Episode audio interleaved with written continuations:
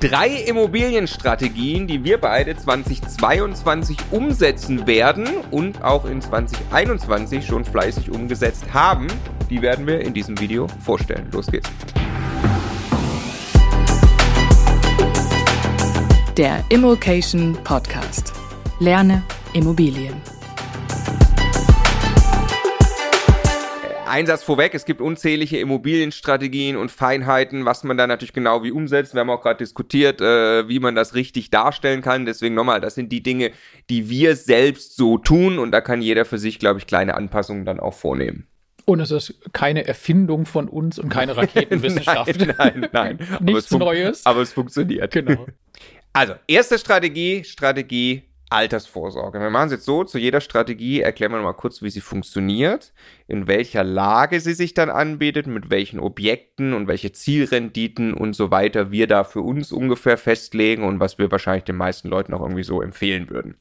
Los geht's jetzt also, Strategie Altersvorsorge. Wir nehmen, also wir kaufen eine Immobilie, buy and hold, das heißt, wir nehmen Mieteinnahmen ein und Stefan, erklär nochmal, was tun wir damit und was ist unser Ziel dann? Also die Immobilien kaufen wir, um sie langfristig zu halten. Das soll eben Altersvorsorge sein. Es geht uns also auch um äh, Wertstabilität, mal mindestens, äh, langfristig wahrscheinlich sogar eher Wertsteigerung an diesen Lagen, äh, erkläre ich gleich. Aber grundsätzlich, was Altersvorsorge angeht, ist für uns wichtig, dass sie äh, Mieteinnahmen haben, die im Hier und Jetzt reichen, um die Kosten zu bezahlen und also zum Beispiel Verwaltung und äh, Instandhaltung der Immobilie zu bezahlen, die Zinsen an die Bank zu bezahlen und idealerweise dann natürlich darüber hinaus auch die Tilgung an die Bank zu tragen, also die ganze Bankrate. Es ist tatsächlich bei den, bei den Altersvorsorgeimmobilien jetzt nicht entscheidend für uns, ob im allerersten Jahr das schon eine schwarze Null ist und da irgendwie ein positiver Cashflow rauskommt, wenn es quasi ein kleiner Immobiliensparplan ist und dafür aber das eine tolle Immobilie in einer tollen Lage ist, ist das für die Anlaufzeit der ersten äh, Jahre auch völlig in Ordnung. Langfristig sollen da aber dann sehr stabile Mieteinnahmen rauskommen, bei denen dann irgendwann im Alter tatsächlich auch keine Rate an die Bank mehr gegenübersteht, sondern ein Großteil der Mieteinnahmen uns eben als freier Cashflow zur Verfügung steht.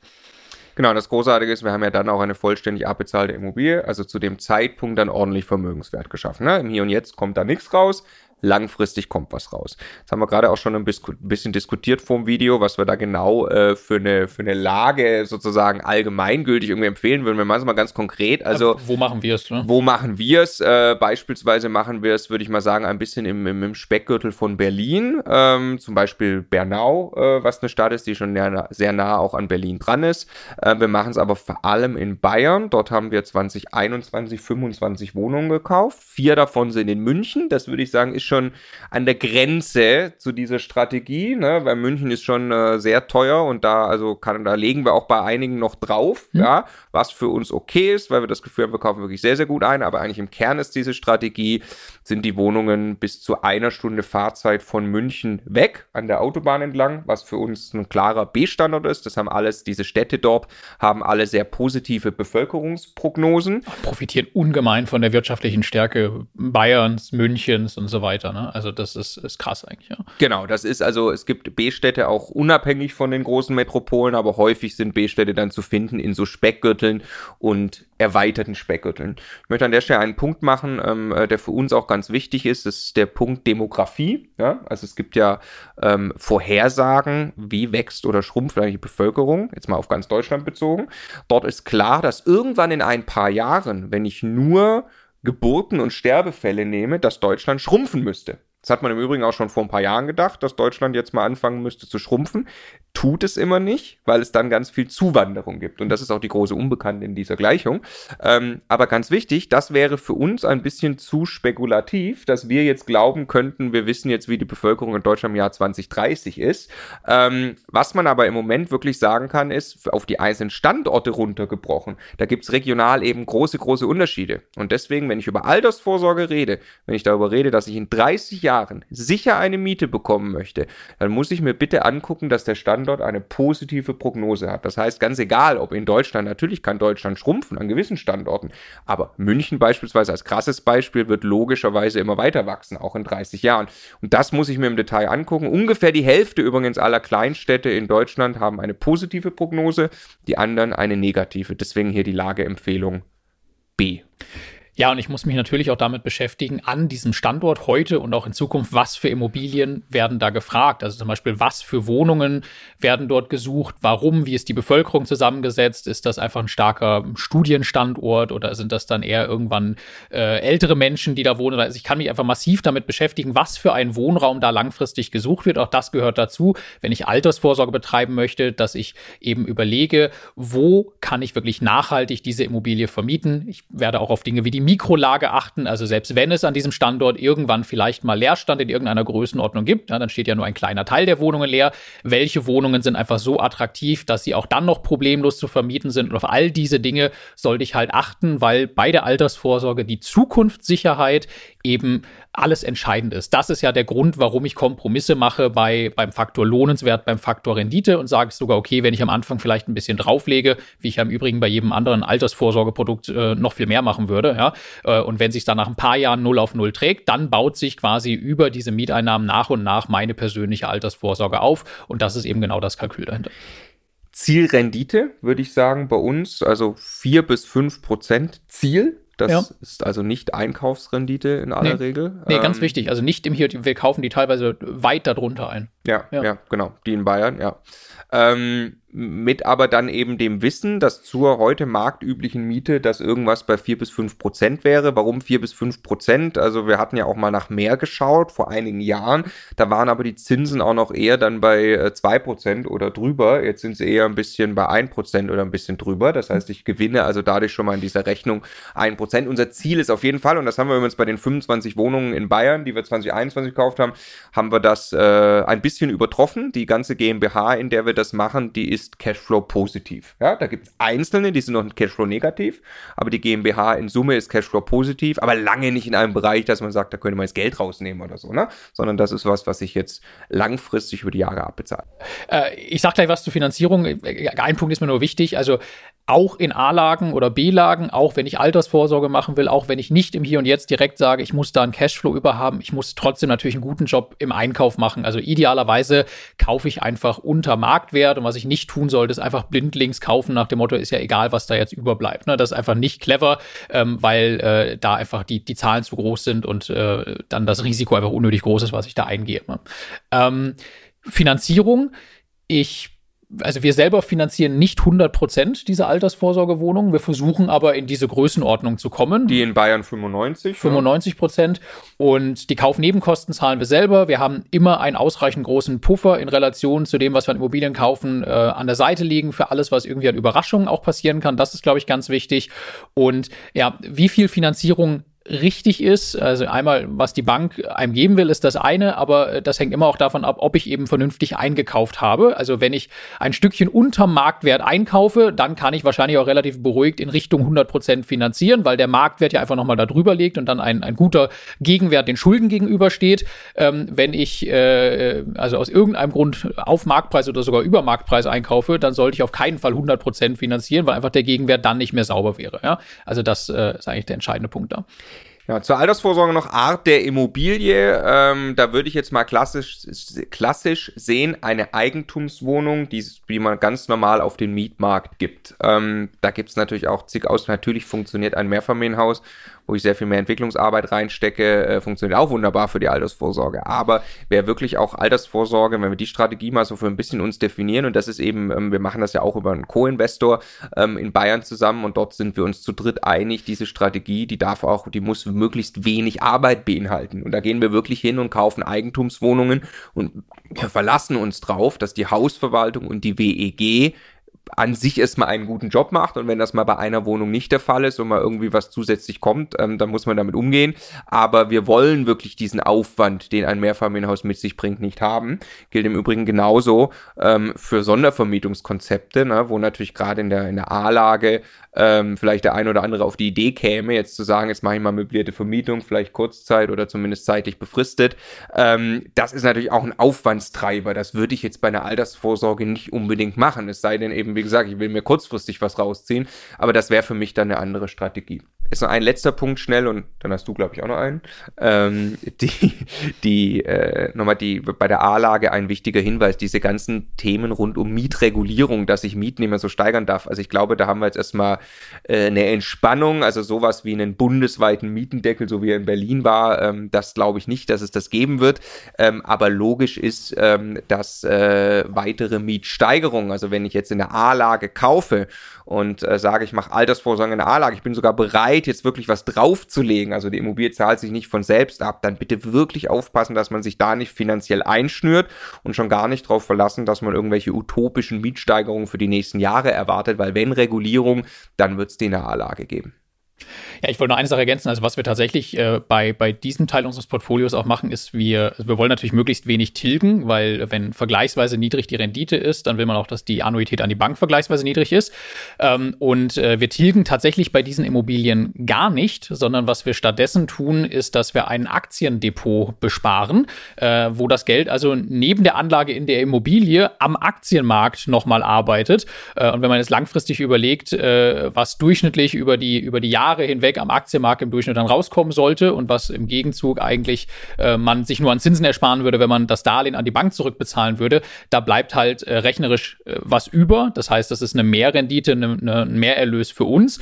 Und es hat auch noch den Vorteil in der Kalkulation für die Bank, dass sie darüber auf andere Kreditlaufzeiten kommt und dadurch äh, unsere Ansparrate in dieses Aktiendepot äh, nur zwei Prozent beträgt äh, von dem ähm, von der Darlehenshöhe, während eine normale Tilgung für ein normales Darlehen mit äh, mit echter Rückzahlung äh, eben darüber liegen würde. Ja, also das ist nur eine Gestaltung, die wir, die wir hier nutzen, ähm, die aber äh, eben, weil es hier sehr langfristig gedacht ist, dieses, dieser Teil des Portfolios ähm, eben hilft, äh, das Geld quasi ein zweites Mal zu hebeln. Also muss jeder sein eigenes Risikoprofil kennen. Ne? Meine Frau hat zu mir gesagt, sag mal, spinnt ihr? ihr spekuliert jetzt noch zusätzlich an der Börse quasi. Ja, also äh, wir sehen das natürlich ganz anders. Für uns ist das glasklar, ähm, dass es sinnvoll ist, dass genau, solange man nicht irgendwie zwischendrin verkaufen will oder auf Market Timing aus ist, sondern solange man langfristig denkt, gehen wir davon aus, dass in 30 Jahren die Aktien auf jeden Fall höher stehen als heute. Und deshalb ist es für uns eine gute Idee, Idee, die Tilgung, die eigentlich in der Immobilie gefangen wäre, dort auch noch weiter arbeiten zu lassen. Das ist unsere Altersvorsorgestrategie, die werden wir fröhlich weiter ausbauen. Die macht uns langfristig sehr Spaß. Unser Co-Investor hat übrigens mit uns gewettet, dass wir äh, dieser Strategie die allermeiste Freude haben werden, wenn wir mal in 10, 20 Jahren zurückgucken im Vergleich zu unserer Cashflow-Strategie, zu der wir jetzt gleich kommen. Zwischendrin kurzer Hinweis, kann man sich kostenlos runterladen. Ähm, quasi eine äh, zig Projektvorstellung aus der Community auf immocation.de slash Projekte. Was ist da drin in dem PDF, Stefan?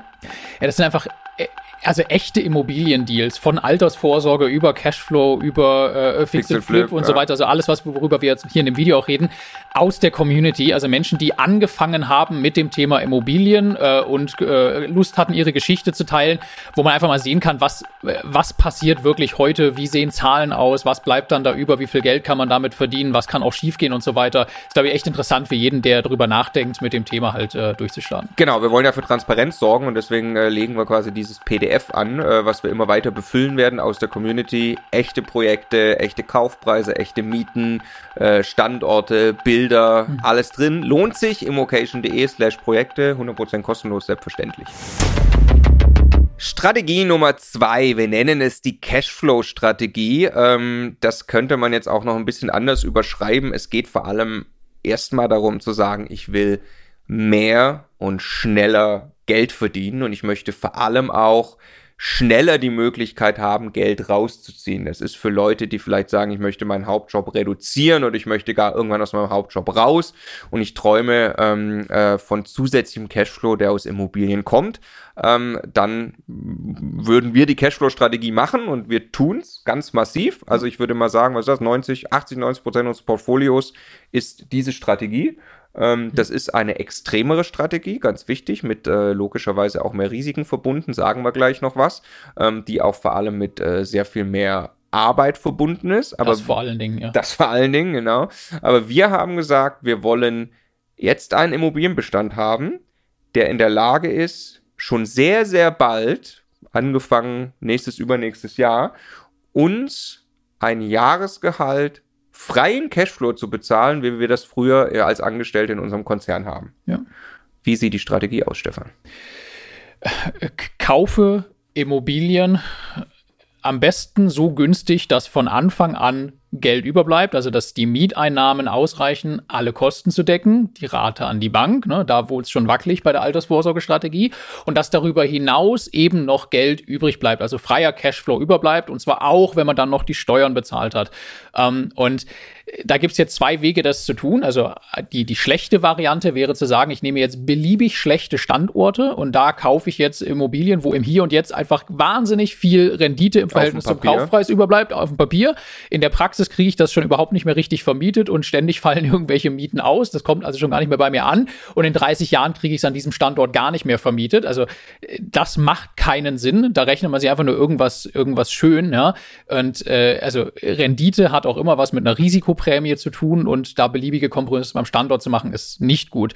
Aber es gibt Standorte, wenn wir sagen, das so C-Standorte, ähm, an denen man Immobilien kaufen kann und äh, gerade auch in der Mikrolage und in der Art der Immobilie, der Herrichtung der Immobilie und so weiter einfach einen, einen guten Job in der Auswahl und in der Entwicklung machen kann, so dass man diese Immobilien langfristig vernünftig vermietet bekommt und die Mieteinnahmen eben trotzdem ausreichen, einen laufenden Überschuss auch schon im Hier und Jetzt zu erwirtschaften. In aller Regel wird man so eine Immobilie nicht genau in diesem Zustand kaufen. Also die steht dann nicht auf Immobilien Scout Seite 1, wurde gerade von irgendwem in den richtigen Zustand gemacht, sauber zur Marktmiete neu vermietet, hat jetzt gerade einen tollen Überschuss und so kann man sie dann kaufen, sondern das hat sehr viel damit zu tun, Immobilien zu entwickeln. Also echte Problemimmobilien, teilweise in katastrophalen Zuständen oder mit sehr, sehr schwierigem Mieterklientel und so weiter zu kaufen und sehr viel Zeit, Energie und Mühe reinzustecken, diese Immobilien über die Zeit dann eben dahin zu entwickeln und diese Werte selber zu realisieren. Und genau das ist eben ein großer Teil dessen, was wir äh, bei Immobilien tun. Genau, ich möchte erst nochmal ganz, ganz wichtig äh, das, das äh, erklären, der freie Cashflow, also frei meinen wir, dass wir den dann wirklich rausziehen können. Mhm. Werden wir dann sehen, wann genau wir das tun, aber die Möglichkeit alleine das zu tun, ist, äh, bringt natürlich die Freiheit.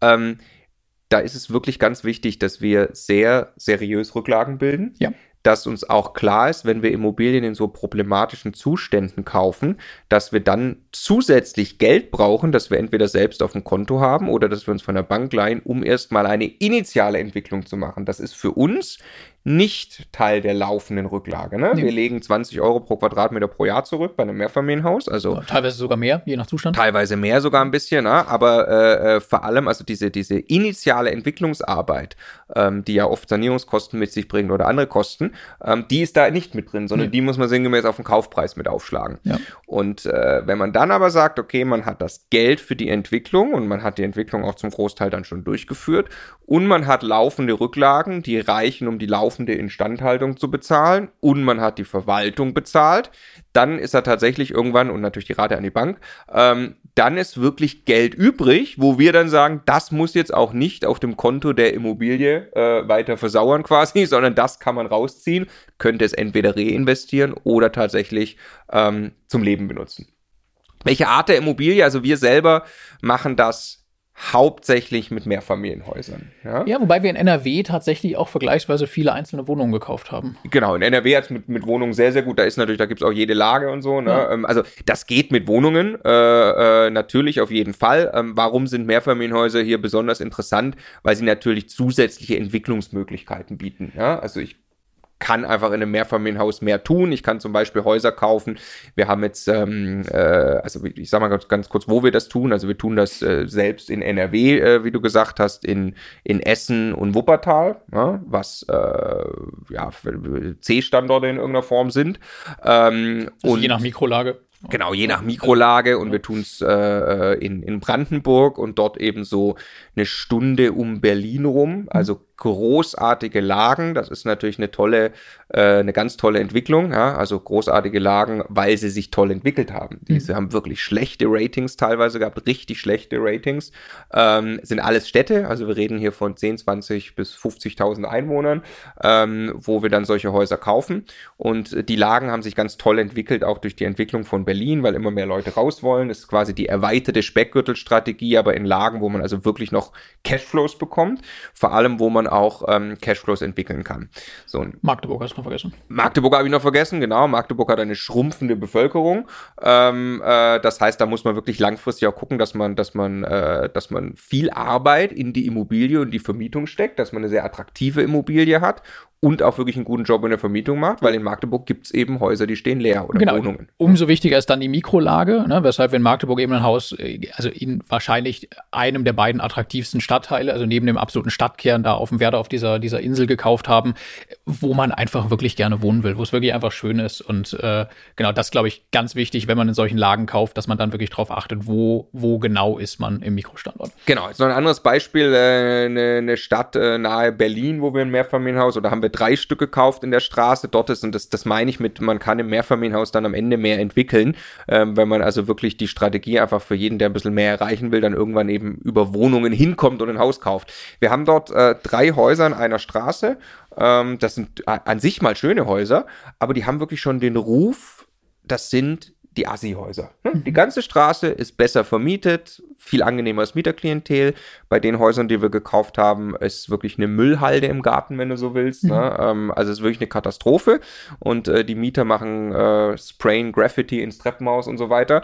Ähm, da musst du wirklich hingehen und die Häuser äh, richtig entwickeln. Also das mhm. musst du auch wollen, ja. Ähm, dann zu sagen, okay, ich gehe da rein, ich mache jetzt erstmal die Gemeinflächen schön, ich spreche mit allen Mietern, sage ihnen, dass hier auf Dauer eine höhere Miete zu erwarten ist, wir uns dafür aber jetzt richtig um das Haus kümmern.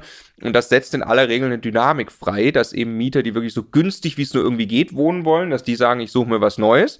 Und dass andere, die vernünftig wohnen wollen, dann auch sagen, ja, dann akzeptiere ich gern eine höhere Miete. Und das ist der Entwicklungsjob, den man eigentlich möglich machen kann. Und das sind die die zwei Punkte nochmal zusammengefasst, ähm, äh, wie du es auch gerade sagte, Stefan. Also der Punkt eins ist eben, um Cashflow zu erreichen, kann ich in eine extremere, in eine schlechtere Lage gehen, aber bitte auf gar keinen Fall eine zu schlechte Lage, sondern wirklich darauf achten, dass ich an den Standort glaube. Und zweitens, ich kann eben durch die Entwicklung der Immobilie massiv Wert in der Immobilie und dann eben massiv Cashflow in der Immobilie heben. Was ich auch wichtig finde, ist, also äh, ich, ich glaube, niemand kann endgültig vorhersehen, wie sich genau eine einzelne Stadt äh, in den nächsten 30 Jahren entwickelt. Ich habe diese Diskussion jetzt auch, auch oft schon geführt, so äh, wenn es dann um irgendwelche C-Lagen geht. Also für eine einzige Stadt weiß man das weder in die eine noch in die andere Richtung.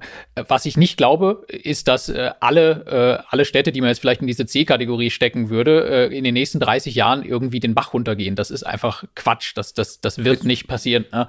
Nee, ich wollte nur sagen, was heißt den Bach runtergehen? Also am Ende äh, ist ja, äh, also Magdeburg beispielsweise, ja, manchmal, manchmal, man, die ist ja in 30 Jahren, ist ja Magdeburg nicht leer. Das meine ich, in manchen, in manchen Gesprächen klingt das dann so, als ob man in dem Moment, wo man eine Immobilie in einer C-Lage kauft, quasi das im Prinzip in Kauf nimmt, dass man in 30 Jahren null Mieter mehr da findet, was ich einfach für kompletten Quatsch halte. Es kann sein, dass in einigen dieser Städten es irgendwann auch mal Leerstand gibt. Es kann sein, dass andere Städte sich total, schon, genau, ja. dass andere Städte sich total positiv entwickeln. Und was ich einfach wertvoll finde, ist auch im Hinterkopf zu behalten, wenn ich vorhabe, mir ein größeres Immobilienportfolio aufzubauen. Ich muss ja nicht alles exakt im gleichen Stadtteil in der gleichen Stadt kaufen. Und genau das machen wir eben auch. Wir verteilen insbesondere in dieser Strategie tatsächlich unser Portfolio auch dann auf mehrere Standorte. Standorte. Ganz am Anfang ist es wichtig, eine Entscheidung mal zu treffen, an einem Standort sich tief einzugraben, ein Akquise-Netzwerk aufzubauen und auch dann wirklich diesen Standort richtig kennenzulernen und da anzufangen. Aber ich muss ja nicht äh, auf Gedeih und Verderb dann äh, meine gesamte finanzielle Existenz an genau diesem einen Standort aufbauen. So. Ja, und tatsächlich, äh, das ist natürlich jetzt, äh, das hat was mit Spekulieren zu tun, aber äh, zu antizipieren, wie ich das gerade im Beispiel Brandenburg machte, ähm, wo sich Standorte entwickeln, das ist natürlich ein Riesenhebel. Also wenn ich dafür ein Gespür habe, wir gucken uns, äh, gerade sind wir große Fans vom Prognos Zukunftsatlas, ähm, gibt es beim Immocation Standort Tool auch kostenlos die Daten. Da gibt es einen Dynamikrang, der so ein bisschen mehr in die Zukunft blickt, wie sich der ja. Standort entwickelt. Hat grandios funktioniert für diese Städte in, äh, in Brandenburg schon über einen Zeitraum von zwei Jahren jetzt oder anderthalb Jahren, wo mhm. die Mieten deutlich mehr gestiegen sind, als wir das erwartet haben und die Mietnachfrage extrem hoch ist, obwohl das potenziell laut diesem Ranking C bis D Standorte sogar waren. Ne? Mhm. Also wenn ich sowas erkenne und, und, und daran glaube und, und auf sowas setzen will, das ist natürlich eine großartige Möglichkeit, ähm, äh, dann auch Cashflow aufzubauen. Lass uns über äh, jetzt zu Finanzieren kommen und auch eben über Risiken sprechen, weil das, glaube ich, bei der Strategie noch ein ganz wichtiger, ganz wichtiger Zusatz. Ähm, wie siehst du die Risiken und wie würdest du finanzieren? Risiken sind äh, insbesondere in dem, in dem Standort logischerweise. Ne? Also das ist ja die, die Hauptentscheidung, die ich treffe, um. Also Leerstandsrisiko. Ja, also genau, am Ende ist es am ehesten ein, ein, ein Leerstandsrisiko. Und ähm, ich habe es gerade eigentlich schon gesagt, was halt extrem wichtig ist, ist, dass ich mich mit diesem Standort wirklich beschäftige und dass ich äh, einen guten Mikrostandort habe, weil das der Standort ist das, was ich hinterher nicht mehr ändern kann, dass ich, wenn an diesem Standort irgendwann mal Leerstand in größerem Umfang herrschen sollte, immer noch eine der Immobilien habe, der Wohnungen habe, der Häuser habe, wo die Leute immer noch gerne wohnen wollen. Ne? Und äh, also je Dorf, desto Kirchturm ist ja irgendwie ein Spruch, den es dazu gibt. Also ich muss aber schauen, wo genau kaufe ich und ich muss mir dann auch Mühe geben, äh, eine attraktive Wohnung, äh, was die Ausstattung und so weiter angeht, den Schnitt angeht und so weiter zu haben. Also das ist einfach, das ist, wo langfristig Menschen gerne wohnen wollen. Und dann glaube ich aber auch, dass es beherrschbar ist und äh, ich am Ende immer noch vernünftige Mieter finden werde, wenn ich da keine großen Kompromisse mache bei dieser Entscheidung. Ich weiß noch, wie der Bodo es gefeiert hat, als wir äh, ein Haus gekauft haben, das wirklich neben dem Kirchturm steht. Ja. das, genau, also das ist mal eine Menge Sinn. Und Finanzierung, wir finanzieren 80 Prozent in dem Fall. Also wir gehen quasi nicht so hoch gehebelt rein, wir zahlen die Kaufnebenkosten selbst ähm, und noch 20 Prozent. Äh, das ist das, wo wir das Portfolio auf Dauer auch rauskommen sehen wollen, dass mhm. das dann also auf den echten Immobilienwert irgendwann äh, 80 Prozent beliehen ist. Ähm, warum? Weil wir einfach vorsichtiger sein wollen in diesen Lagen, wo es auch mal zwischendrin äh, möglicherweise äh, Leerstandsrisiken und solche Themen gibt. Genau, jetzt ist die zweite Dimension von, von Risiko, ist das eine ist ja quasi Leerstand der Zukunft ne, und das andere ist, äh, ist ja immer auch äh, im Einkauf, also in dem Moment, wo ich einfach einen, einen guten Einkauf mache und unter Marktwert einkaufe, habe ich automatisch in dem Moment ja auch schon Vermögen geschaffen, wo ich die Immobilie kaufe und habe auch quasi einen Puffer, sollten sich da irgendwie Preise mal, mal irgendwie bewegen oder sowas und äh, das ist halt auch was, wo wir sehr drauf achten. Ne? Also was wir nicht machen, ist aber fertig entwickelte Immobilien kaufen zum Marktpreis und die dann halten, sondern wir kaufen Immobilien, wo wir wirklich Arbeit reinstecken können und wo wir den Wert entwickeln können und dadurch ein sehr gesundes Verhältnis von Schulden Mieteinnahmen und echtem Wert des Hauses hinterher haben. Ist auch übrigens toll, äh, mit, den, mit den Bankern zu sprechen, ähm, wenn die das mitkriegen. Wir stellen ja teilweise die Projekte. Übrigens auch in einer Woche äh, im Video äh, werden wir äh, drei konkrete Projekte von uns vorstellen. Ja. Ungefähr zwei davon dann auch aus dieser Cashflow-Strategie.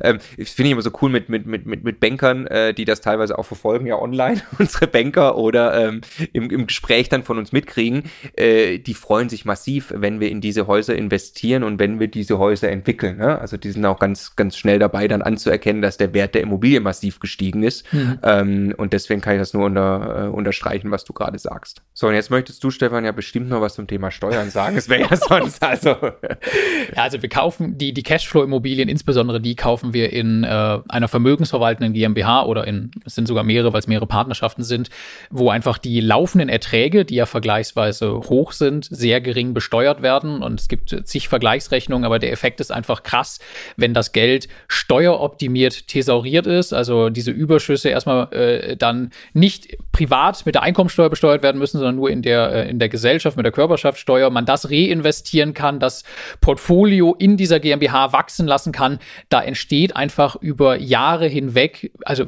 um Faktoren, wirklich zwei, dreimal mehr Vermögen, als das äh, sein würde, wenn man das einfach im Privatbestand macht. Und völlig unabhängig davon, dass man das Geld irgendwann dann auch da rausziehen möchte, aber es ist einfach krass, was für ein Hebel das ist, in so einer Struktur zu arbeiten und deshalb tun wir genauso bei der Cashflow-Strategie. Also Cashflow-Strategie heißt nicht, ich gehe in den schlechtestmöglichen Standort, um auf dem Papier irgendwie kurzfristig Cashflow zu erzeugen, sondern Cashflow-Strategie für uns heißt, ich bin bereit, im Hier und Jetzt richtig viel Arbeit zu investieren, um dann aber auch kurz- bis mittelfristig wirklich Werte in den Immobilien zu heben und dadurch am Ende auch den Cashflow massiv zu steigern. Ähm, und äh, das sind alles, wenn man so will, handwerkliche Dinge, also jetzt nicht handwerklich äh, in der Immobilie gesprochen, ähm, sondern ähm, äh, was den Akquiseprozess, den Finanzierungsprozess, den Prozess mit den Mietern, das Mieten entwickeln ähm, und dann natürlich auch tatsächlich die Sanierung und die handwerklichen Prozesse in der Immobilie, die aber wahrscheinlich ja in dem Fall Handwerker durchführen führen. Ähm, wer das alles äh, systematisch macht und dann vielleicht noch ein bisschen bereit ist, ähm, in, in, in, in Standorte zu gehen, wo die Vermietung einfach aufwendiger ist, der kann sich massiv Cashflow im Hier und Jetzt aufbauen. So, jetzt kommen wir gleich noch zur dritten Strategie, wie wir, äh, die wir selber auch anwenden, ähm, weil es einfach auch eine coole Möglichkeit ist, Eigenkapital aufzubauen. Stefan, du möchtest aber bestimmt nur erzählen, was am 4. Dezember in deinem Kalender fettrot mit Ausrufezeichen bereits markiert ist. am, äh, am 4. Dezember äh, startet die Bewerbungsphase für die Masterclass 2022, unsere Masterclass 2022. Das ist unser sechsmonatiges Ausbildungsprogramm zum Immobilieninvestor, wo wir quasi äh, genau, also mit einem, einem ganzen Coaching-Team genau dieses Wissen und das Handwerkszeug vermitteln, um solche Strategien selber in der Praxis umzusetzen, aber eben nicht nur äh, quasi in der Theorie, sondern wirklich bei der Umsetzung begleiten und dabei helfen, äh, Fehler zu vermeiden und erfolgreich zu starten und dann größer zu werden, bis man vielleicht selber irgendwann Mehrfamilienhäuser mit großen Problemen so entwickelt, dass da richtig Vermögen und Cashflow entsteht. Äh, genau, und äh, das ist also typischerweise immer sehr schnell ausverkauft, das Programm und ähm, die Bewerbungsphase für die Plätze für 2022 startet eben am 4. Dezember, also am besten im Kalender markieren. Ja, ich bin zuversichtlich, dass äh, du gute Chancen hast. Das freut mich sehr, ja. Strategie Nummer drei, Fix and Flip. Da geht es also darum, sehr kurzfristig Eigenkapital zu generieren. Jetzt nicht Cashflow, sondern Eigenkapital. Wie funktioniert das, Stefan? Fix and Flip ist einfach nur so eine, so eine sexy Bezeichnung für Immobilienhandel eigentlich, oder? Also ich, ich kaufe eine Immobilie, stecke mehr oder weniger viel Arbeit, äh, Zeit, Geld rein, um sie aufzuwerten und dann, statt sie zu behalten, verkaufe ich sie halt wieder und da bleibt dann idealerweise Geld auf meinem Konto über und das ist mein Gewinn. Das ist das Prinzip äh, und der, dass das Tolle ist, äh, dass ich im Prinzip, wenn ich einen Markt gut kenne, so ein bisschen rückwärts rechnen kann, was glaube ich eigentlich diese Immobilie, die ich da gerade vor mir habe, was ergibt die im Verkauf, wenn die fertig saniert in einem tollen Zustand ist, da kann ich ein sehr gutes Gefühl für haben. Und dann kann ich runterrechnen, wie viel Marge möchte ich eigentlich gerne haben, wie viel kostet mich die Sanierung und dann weiß ich, was ich für den Einkauf quasi bezahlen darf. Und wenn ich das jetzt hinkriege in der Verhandlung, den Einkaufspreis auf dieses Niveau zu bekommen, dann weiß ich, wenn ich gut bin, beim Einkauf schon relativ sicher eine Größenordnung, wie viel Geld ich da am Ende überbehalten werde. Das, ist das eine. Und jetzt muss ich einen Punkt ergänzen. Das Tolle ist nämlich, bei Immobilien geht es ja immer um große Zahlen. Selbst wenn ich am Ende nur in Anführungszeichen 20 Prozent äh, Marge habe an so einem Verkauf, kann das halt bedeuten, dass ich einen mittleren bis hohen fünfstelligen Betrag, also 50.000 Euro mehr, ist, ist tatsächlich etwas, was, was völlig üblich ist, bei einer einzigen entwickelten und verkauften Immobilie überbehalte, ähm, im Verhältnis zu meistens dann gar nicht so viel Arbeit, die man da reinstecken muss. Ja, warum machen wir das? Wir sind große Buy-and-Hold-Fans. Ähm, sag aber gleich noch äh, was, wa warum wir jetzt auch Fix and Flip machen. Ich, ähm, äh, oder zumindest nebenher auch ein bisschen, weil es es auch einfach anbietet. Ähm, auch auch gerade passt zu, zur Marktphase, ähm, wo sehr viele Leute auch Immobilien kaufen wollen. Ähm, grundsätzlich nochmal die zwei Hebel äh, für Fix and Flip. Ähm, der, also der eine ist ja eben der, der günstige Einkauf und der andere ist im Prinzip, dass ich in der Lage bin, wenn du so will, günstiger zu sanieren, als das irgendwie jemand anders tut und dadurch entsteht dann nachher Marge im Abverkauf. Ja? Und beides könnte man ja jetzt sagen, naja, das werden ja nun die Profis hinkriegen. Wie soll ich denn jetzt so weit unter Marktwert kaufen? Und wie soll ich denn jetzt günstig, günstigste Sanierungs- und Baukosten haben im Vergleich zu irgendwelchen Profibauunternehmen oder so? Ja? Das, äh, das ist ein Trugschluss. Also natürlich haben die äh, Vorteile, die sind aber dann auch in ganz anderen äh, Größenordnungen unterwegs, wo es um irgendwelche Multimillionen-Deals geht. Ähm, aber tatsächlich ist das nicht so, so kompliziert und so schwierig im Detail. Es gibt einfach äh, in Immobilien, auch ohne Ende Immobilien, wo ein Verkäufer sie schnell verkaufen möchte. Und da kann ich dann unter Marktwert kaufen, weil die ist dann meistens schlecht vermietet, es gibt Probleme vielleicht mit Mieter oder die ist leerstehend, aber derjenige, der sie verkaufen möchte, hat eben mit Immobilien nichts am Hut und für den ist das ein Buch mit sieben Siegeln, wenn der das jetzt sanieren müsste und wie soll er das irgendwie machen? Ähm, manchmal geht es tatsächlich auch nur um Renovieren, um irgendwie einen neuen Anstrich, ähm, was schon einen Unterschied macht und es geht um den Verkaufsprozess, dass ich einfach, also wir kaufen ja sehr gerne ein von Maklern, ähm, äh, beispielsweise auch von Küchentischmaklern, die sich dadurch auszeichnen, dass sie besonders faul sind und dass sie nur zwei schlechte Bilder der Immobilie im Netz haben ähm, und auch gar keine Lust haben, die Unterlagen beizubringen und ohnehin nur eine Besichtigung machen wollen, da ist die Immobilie besser verkauft, ähm, weil dann sparen sie Zeit ähm, und dann ist halt nicht der Höchstpreis erzielt und all das sind kleine Stellschrauben und kleine Hebel, die nicht schwer sind zu bedienen. Ja, also da reden wir jetzt nicht über eine grundlegende Kernsanierung, die plötzlich aus dem letzten Loch das Superloft macht. Ne? Also das gibt's natürlich auch und das geht auch. Aber ähm, es geht tatsächlich um ganz viele kleine Stellschrauben im Einkauf, im Verkauf sagen, ich entrümpel dann, äh, dann die Wohnung vielleicht streichen, dann einen guten Verkaufsansatz äh, machen, gute Fotos machen, dann ordentlich am Telefon mit potenziellen Interessenten sprechen, gute Besichtigungen machen oder natürlich einen professionellen Vertrieb beauftragen, der ein bisschen von der Marge nimmt, aber ähm, da kann man wirklich, also in, in der Sache einen Unterschied machen. Ja, und also ich nochmal, wenn ich, wenn ich auf diese Art und Weise eine Immobilie einkaufe ne, und mir jetzt mal vorstelle, das, was ich da herstelle, ist am Ende interessant für Eigennutzer und ich verkaufe am Ende an einen an ein Paar, das hat vielleicht auch ein Kind, die sind beruflich erfolgreich, die haben viel Geld, wenig Zeit. Das Letzte, was die sich vorstellen können, ist eine sanierungsbedürftige Wohnung ja. zu kaufen. Die wollen gerne das fertig sanierte, wunderschön gemachte Eigenheim, sind bereit dafür emotional hohe Preise zu bezahlen. Die rechnen auch keine Rendite Die rechnen aus. keine Rendite aus. Die denken in, das ist unser Budget, das ist die Traumwohnung, da wollen wir rein, also sind wir jetzt bereit, X zu bezahlen. Und wenn ich hier einkaufe, dann einen guten Job mache und am Ende hier an, an so einen Endabnehmer verkaufe, ist völlig logisch, warum ich auf diesem Weg Geld verdienen kann. Und wenn ich das dann noch an einem Standort mache, an dem eine Wohnung nicht 30.000 Euro kostet, sondern vielleicht 300.000 Euro, also quasi alle, alle großen äh, A-Städte, wahrscheinlich sogar viele B-Städte, ja, kommt man genau auf die Zahlen, die ich anfangs mal genannt habe, dass dann auf einmal 20 Prozent Wertsteigerung zwischen hier und hier problemlos 50.000 Euro sind. Du hast gerade so schön äh, hier auf dem Sofa gesagt, du hast quasi die Immobilie hat äh, von hier nach da drüben quasi in einen anderen Markt gewechselt. Ja. Die Immobilie würde der Eigennutzer niemals kaufen. Ähm, und da drüben ist der Eigennutzermarkt, wo er sie gerne äh, teuer einkauft. Das gleiche gibt's auch, wenn man jetzt, also das gibt's auch für, für, für Kapitalanlegerimmobilien, zum Beispiel für Mehrfamilienhäuser. Auch dort kann man das machen, ja. Man kann das auch mit Grundstücken machen, die man dann irgendwie aufteilt.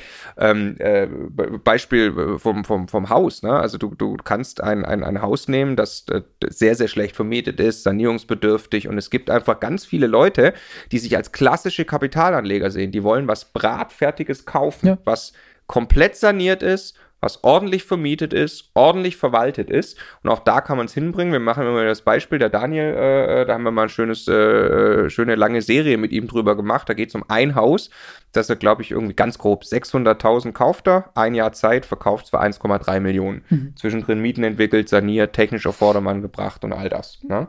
Ähm, also das ist jetzt, ne, da hat der Endausbaustufe. Also der hat zehn Jahre, zehn Jahre macht er das, glaube ich. Ne? Ja, ja. Aber, aber das kann man halt lernen, sowas. Ja. Ne? Also das ist dann abartig, was da an Geld rauskommt. Aber auf dem Weg dahin hat er viele Projekte gemacht, wo er auch schon viel Geld mit verdient hat. Ne? Ja.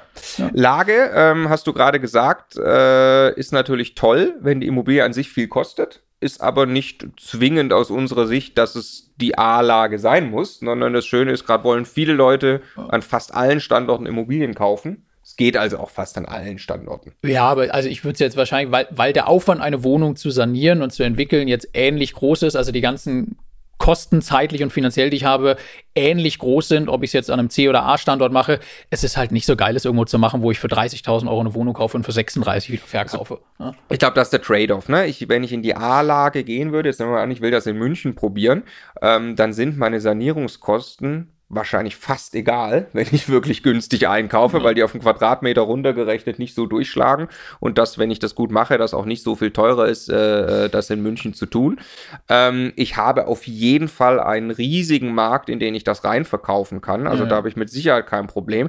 Aber ich habe es natürlich schon brutal schwer äh, im Einkauf, weil ich bin sicherlich nicht der Einzige, äh, der in München rumläuft und Immobilien in dem Markt ankauft, äh, wo man sie dann eben aufwerten kann. B-Stadt ist wahrscheinlich wieder B-Standort die Mitte irgendwie dazwischen in der C-Lage ähm, oder dann gehen wir in, in, in, deutlich schlechtere Lagen. Also es gibt natürlich Lagen, die man hier klar aussortieren muss, also mhm. irgendwelche Dörfer und D-Lagen und so. Ähm, da habe ich einfach keinen, also da, da, da, da kann ich es nicht verkaufen. Da finde ich danach einfach keinen Käufer. Ne? Und das ist dann wirklich auch ziemlich riskant, äh, sowas zu probieren. Also weil, da muss ich einen Haken dran haben. Also an, an dem Absatzthema muss ich einen Haken haben. Genau, ja. das würde ich mir auch als erstes angucken. Deshalb, ich würde wahrscheinlich auch in, in A bis B-Lagen gehen und, und versuchen, das da für mich zu realisieren. Ja. Ne? Wir machen es in Berlin im Moment, was äh, also A-Lage ist. Ne? Ja, und Bayern. Ne? Und in Bayern.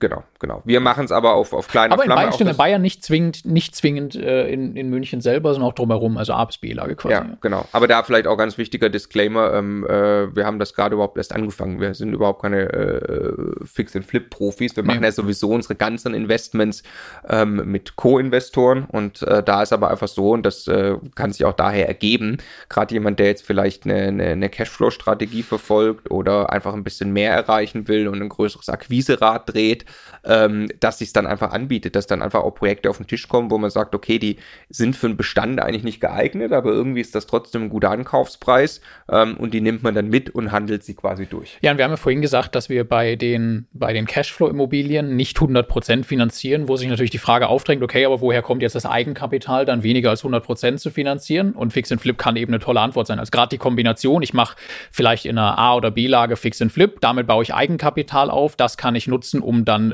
äh, die, die Cashflow-Immobilien nicht zu 100 Prozent zu finanzieren. Und da baue ich mir dann meine finanzielle Unabhängigkeit auf. Das ist halt ein, ein, ziemlich geiles Schwungrad. Das kann man wieder gemeinsam irgendwie unter einer Holding mit GmbHs und so machen, dass das steuerlich sehr effizient läuft. Das machen wir im Übrigen auch so. Also da gibt's äh, sehr coole Varianten, wie man diese Strategien dann verbinden kann. Hätte mich überrascht, wenn du nicht noch über Steuern das gesprochen hättest. Ja.